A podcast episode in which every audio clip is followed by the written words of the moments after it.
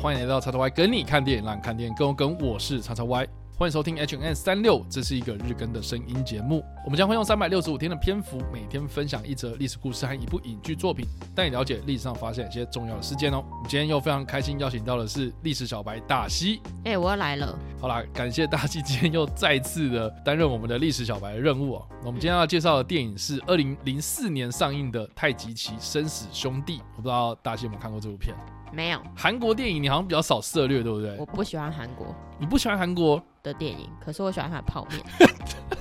你是喜欢韩国的泡面，是不是？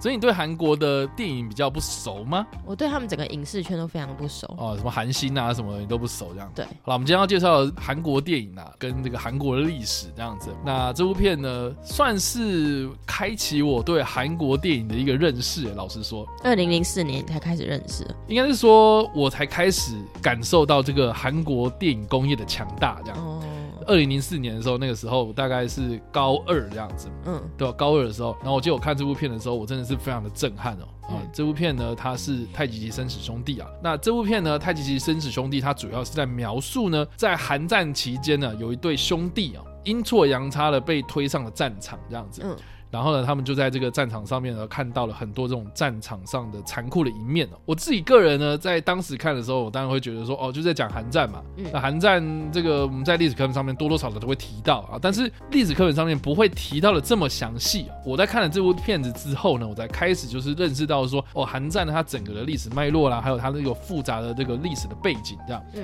或是整个战争的进行的过程，然后它最后是怎么样结束的。但我觉得蛮有趣，就是说呢，你知道现在韩战法律上、名义上其实是还在进行当中了？法律上跟名义上，这场战争南北韩的战争吗？对，没错，应该说法理上面来说的话，到目前为止是还没有停止的。嗯很大的原因是因为呢，他们双方是只有签订所谓的停战协定，他们没有所谓的休战或是所谓的和平协定。嗯就说呢，好，我们不打了，然后我们做一些事情，然后让这场战争稍微停止。但是呢，实际上呢，在法理上面是并没有停止这场战争的这样。虽然他们随时要再打都可以。对，所以意思就是说呢，在历史上我们通常会定义一九五零年六月二十五号这一天开始韩战爆发，但是呢，我们会称作事实上是在一九五三年，也就是三年之后的七月二十七号这一天呢，韩战结束啊。但是在法理上呢，是持续到现在，也就是经过了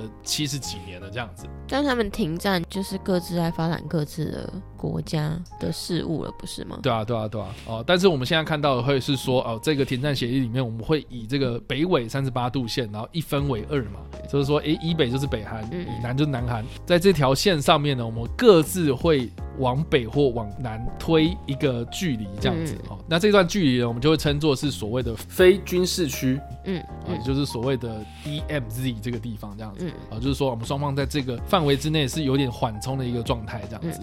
所以南北韩对弈到现在目前为止就是这个样子啊。那回到这部电影呢、这部电影它主要的故事就是描述我刚刚说的，就是一对兄弟，他们阴错阳差被送上了战场，嗯然后看到整场战争的发生的过程对啊这兄弟是南韩人还是北韩人啊，？是南韩人。嗯，这样，然后他的这个主角呢，分别是张东健跟袁彬啊，这两个、嗯，过气的韩国明星，对过气的韩国明星吗？是 过气的吗？他们现在没有那么红了吧？啊、我觉得当时就是他们演这部片真的是红到爆，好好？对啊，但现在应该，总之听到这两个人，你应该都知道说谁演哥哥谁演弟弟嘛。哦，就是张东健嗯是演哥哥，嗯袁彬呢就是演他的弟弟这样。嗯那这个哥哥跟那个弟弟呢，哦，就是因为阴错阳差被送上战场了，所以这个哥哥就想尽办法了想要把这个弟弟送回家了哦。嗯因为当时呢，这个他们的家里面呢就只剩下一个老母亲，还有张东健所饰演的这个哥哥的妻子哦，也就是袁彬的这个大嫂。所以呢，哎，家里面男人的嘛，没有男人啊，所以他们是希望说，哎，至少我这个弟弟是可以回家照顾我们这家里面那两个女人这样子、啊。嗯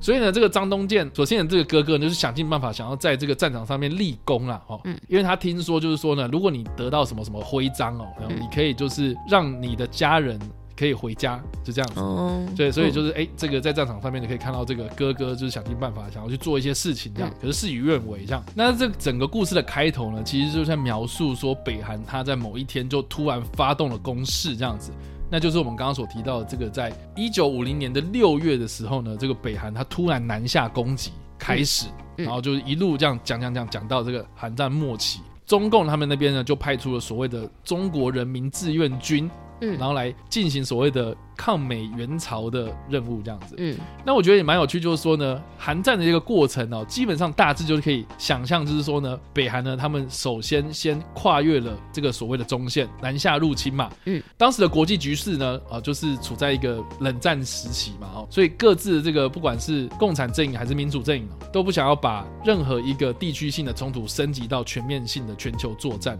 爆发第三次世界大战这样。嗯，所以呢，当时的美国也没有第一时间就是介入南韩，帮助他们去打北韩这样子。所以呢，南韩就一路退退退退到了釜山这个地方哦，然后就是快要你知道，接下来如果再打下去的话，那南韩就是跳海这样。嗯，所以呢，就有所谓的釜山环形防御圈。嗯，也就是说呢，啊，这个南韩就只剩下釜山这个地方了，已经快灭亡了这样子哦。嗯所以呢，美国呢，他们就在这个时候介入，在这个朝鲜半岛的中部的这个仁川地方登陆之后呢，啊，就开始反攻这样子哦。那因为南韩这个时候呢，也因为美国的加入哦，就一路这样子打北韩，就把北韩逼退到快要到最北方的那个压力下的地方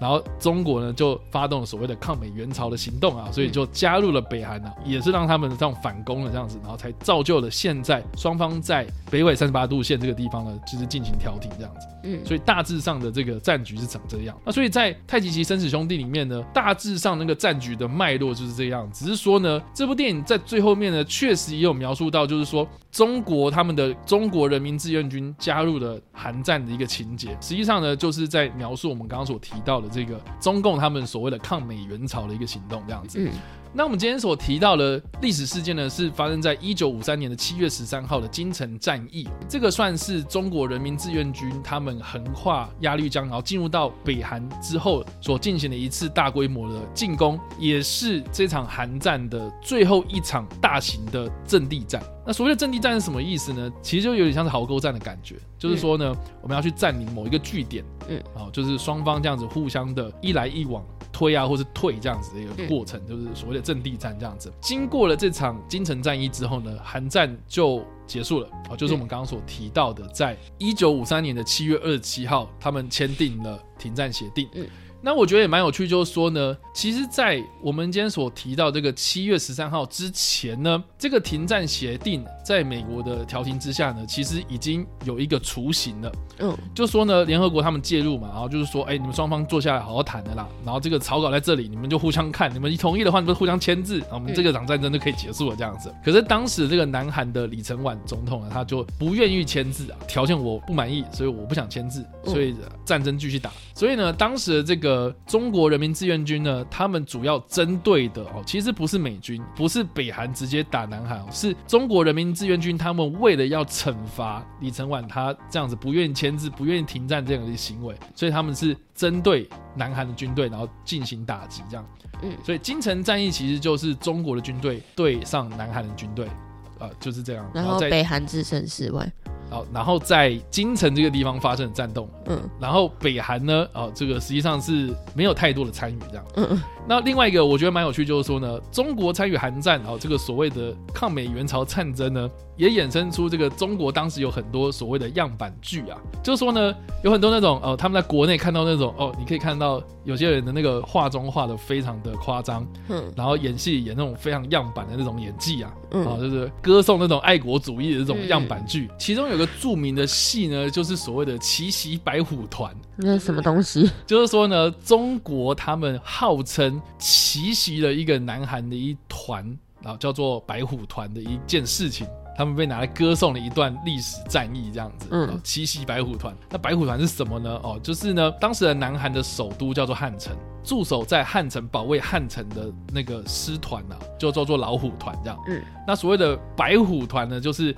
这个老虎团它的分支，然后驻守在京城这个地方。嗯，所以呢，呃，奇袭白虎团呢，就是说这个京城战役之中呢，有一支中国的军队，然后去偷袭了这个白虎团的这个阵地，这样子。嗯所以哎，大获成功这样，所以拿来就是歌颂这件事情了哈。嗯但是我觉得蛮有趣的，就是说呢，你现在回去看这段历史啊，不管是金城战役的这个记录，还是双方他们各自这个所谓的战斗日志等等的这些史料啊，其实留下来的东西不多，蛮多都是从这个像是奇袭白虎团或是中国那边的说法。就说哇，中国大获全胜，中国干了什么样的事情，做了什么丰功伟业，他们成功的占领了京城的一些阵地，这样子。但是实际上呢，真的是这么一回事吗？我们从蛮多的史料都可以看得出来，在南韩这个部分呢，他们有很多的史料记载，都是在记载说，京城战役其实并不是我们想要输，是我们故意去输的，这样，我们故意让中国去占领这个地方。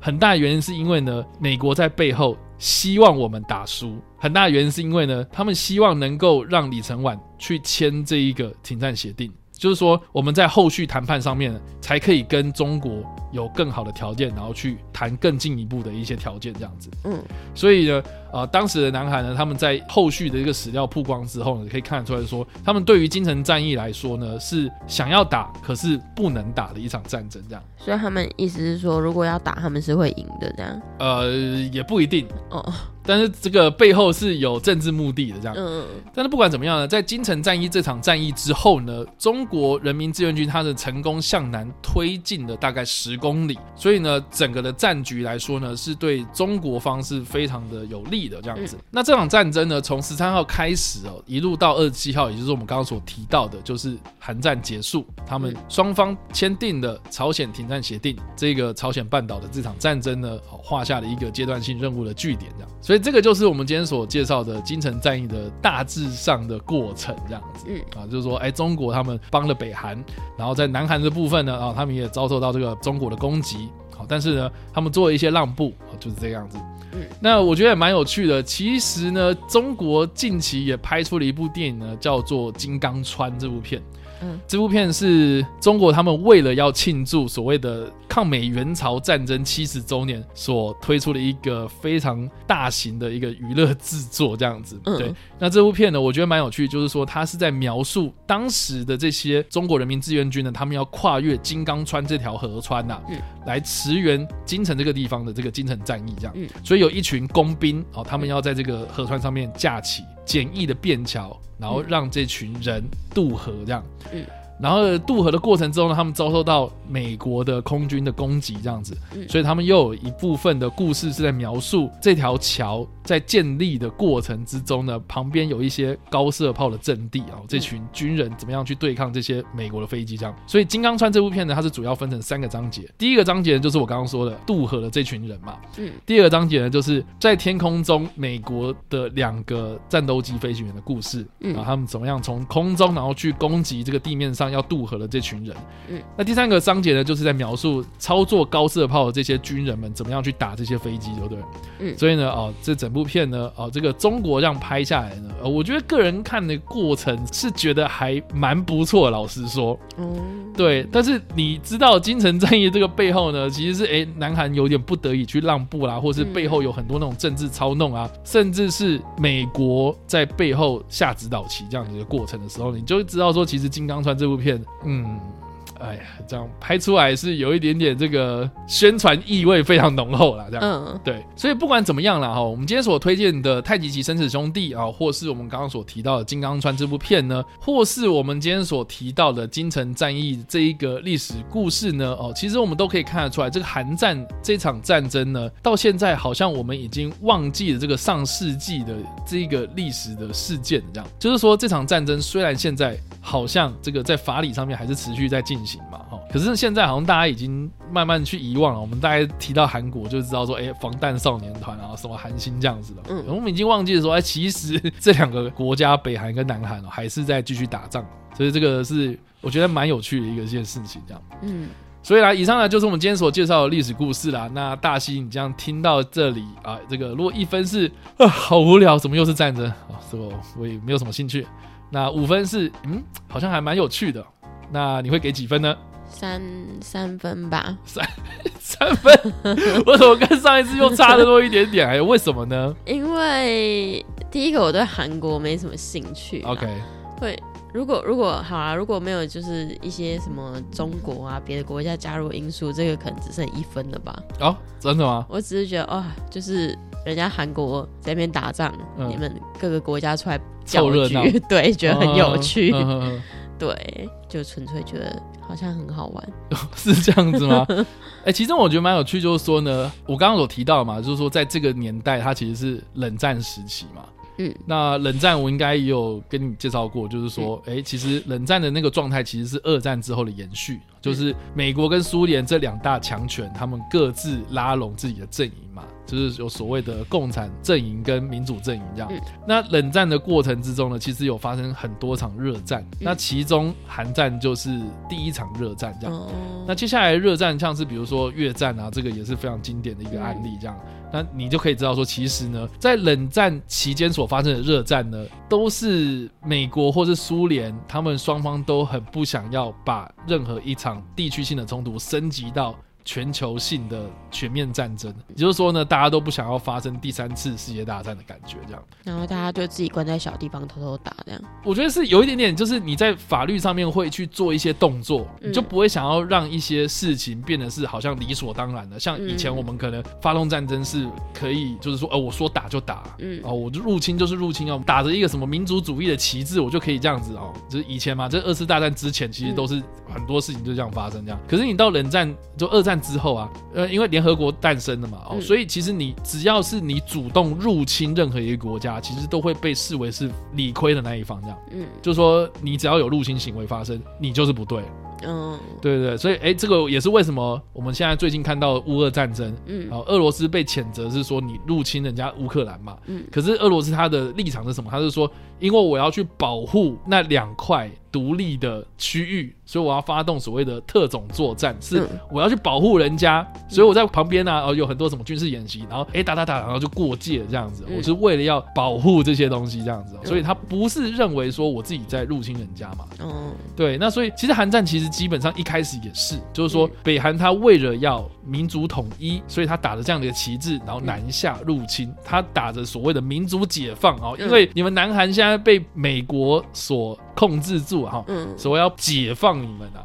那种感觉，哦，所以他打着这样的旗帜啊，名义上是这个样子啊。那实际上呢，我觉得我们现在在看很多国际局势啊，我们可以看到很多，比如说哪里哪里可能要做军演，哪里哪里可能就是哎有很多的军队聚集这样子啊，我们都是希望能够避免这种。擦枪走火的情势发生这样子哦，所以我们有的时候看到很多地方就是还很频繁的哦，什么军机出动啊，船被开出来啊，绕了我们台湾一圈啊，好、这些事情为什么我会这么紧张？就是因为呢，我们都会怕，就是说他们会不会突然有个什么动作出现这样子。哦，虽然名义上他们不是说哦，我今天就是要入侵你们哦，你们给我小心哦，他们绝对不会这样做的。嗯懂吗？所以，哎、我觉得从那种历史的故事来看，我们其实也可以看到，就是以古鉴今的一个过程啊，就是说，哎、以前发生的事情，可能现在多多少少都是要引以为戒的这样。所以，以上呢就是我们今天所介绍的历史故事，还有我们所推荐的电影啊，不知道大家怎么想？欢迎在留言区的地方留言或在首播的时候来跟我们做互动哦。当然，如果喜欢这部影片或声音的话，也别忘按赞、追踪我们脸书粉丝团、订阅 YouTube 频道、IG 以及各大声音平台，也别忘在 Apple Podcast 三十八里晚上留下五星好评，并且利用各大的社群平台推荐和分享我们节目，让更多人加入我们的讨论哦。以上呢就是我们今天的 H N 三六，希望你们会喜欢。我们下次再见，拜。拜。